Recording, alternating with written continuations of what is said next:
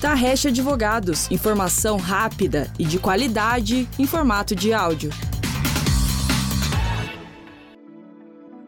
Olá, bom dia, boa tarde ou boa noite. Sejam muito bem-vindos ao nosso podcast semanal da Tarrecha Advogados. Esse é o nosso décimo programa de uma série de podcasts produzidos com foco em conteúdo jurídico especializado.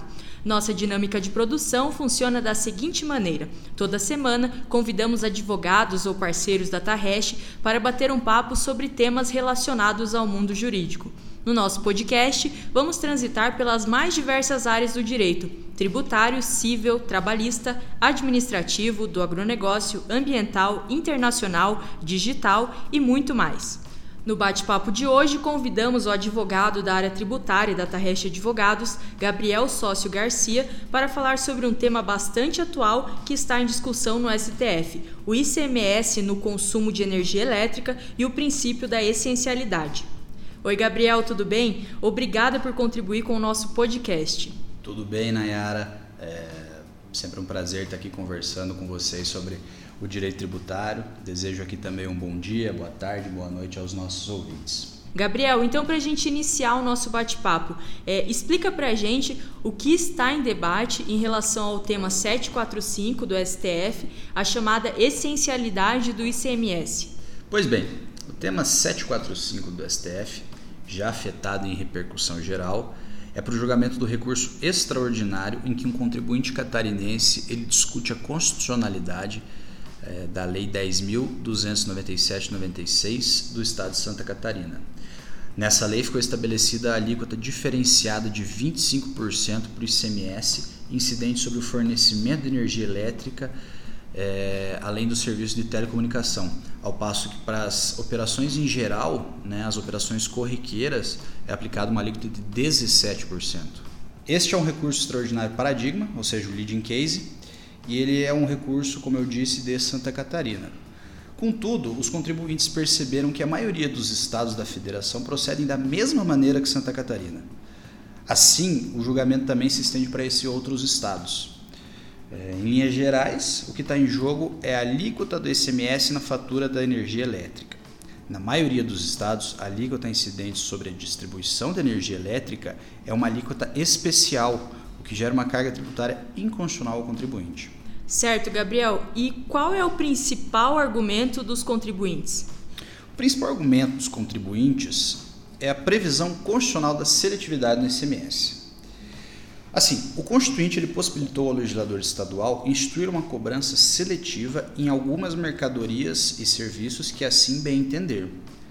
Contudo, nós temos o artigo 155-155, inciso 3 parágrafo 2 da Constituição, que condiciona essa seletividade à essencialidade do produto. Ou seja, para que o Estado possa fixar uma alíquota desigual, a mercadoria ou o serviço não pode ser tratada como essencial. Nara, será que energia elétrica não é tão essencial ao ponto de ter a mesma alíquota que cigarro, bebida alcoólica? Esse é exemplo do Paraná. Em Santa Catarina também não é diferente. A energia elétrica está sendo tratada como um bem tão essencial quanto as bebidas alcoólicas. Isso é inadmissível.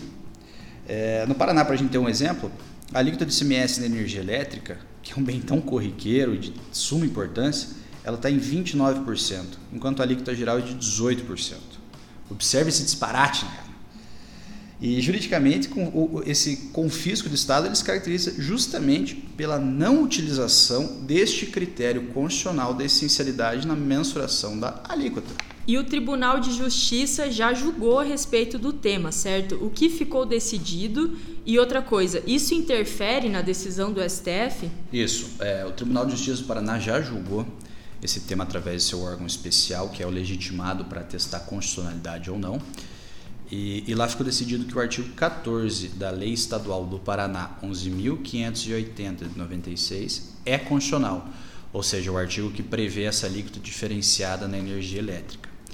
O entendimento do tribunal foi que o legislador utilizou o critério da seletividade para definir a alíquota, e foi através desse critério da seletividade que é, é, é uma prerrogativa discricionária do Poder Executivo e que vai prevalecer sobre esses outros critérios. Entretanto, esse julgamento em nada interfere na decisão do STF.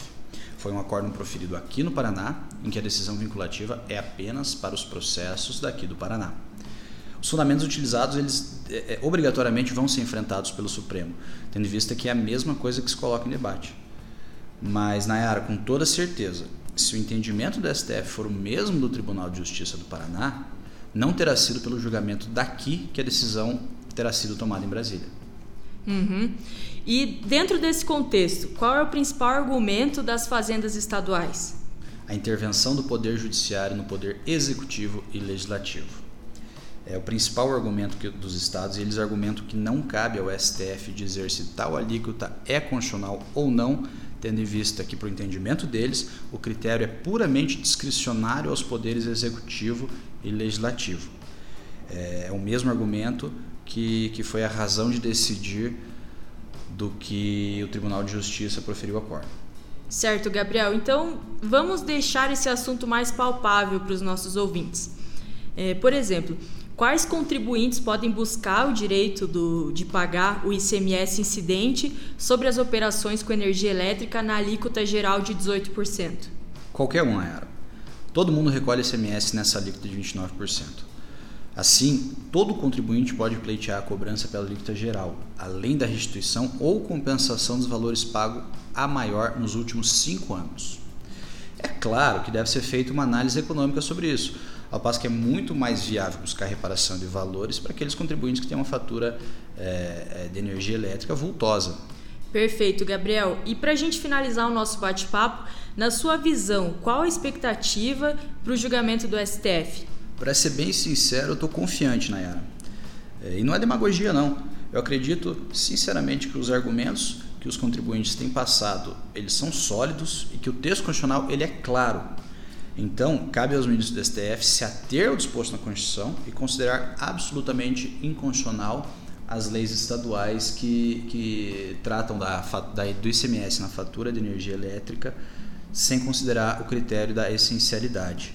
Inclusive, o julgamento já começou e tanto o ministro Marco Aurélio, o relator desse processo lá no STF, quanto o ministro Alexandre de Moraes proferiram seu entendimento no sentido de afastar a alíquota abusiva e enquadrar a energia elétrica na alíquota geral.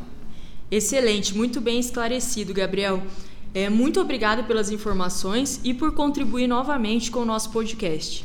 Obrigado você, Nayara, do convite mais uma vez. É é um tema que me cativa muito e eu gostaria de compartilhar também com os nossos ouvintes. Valeu, Gabriel.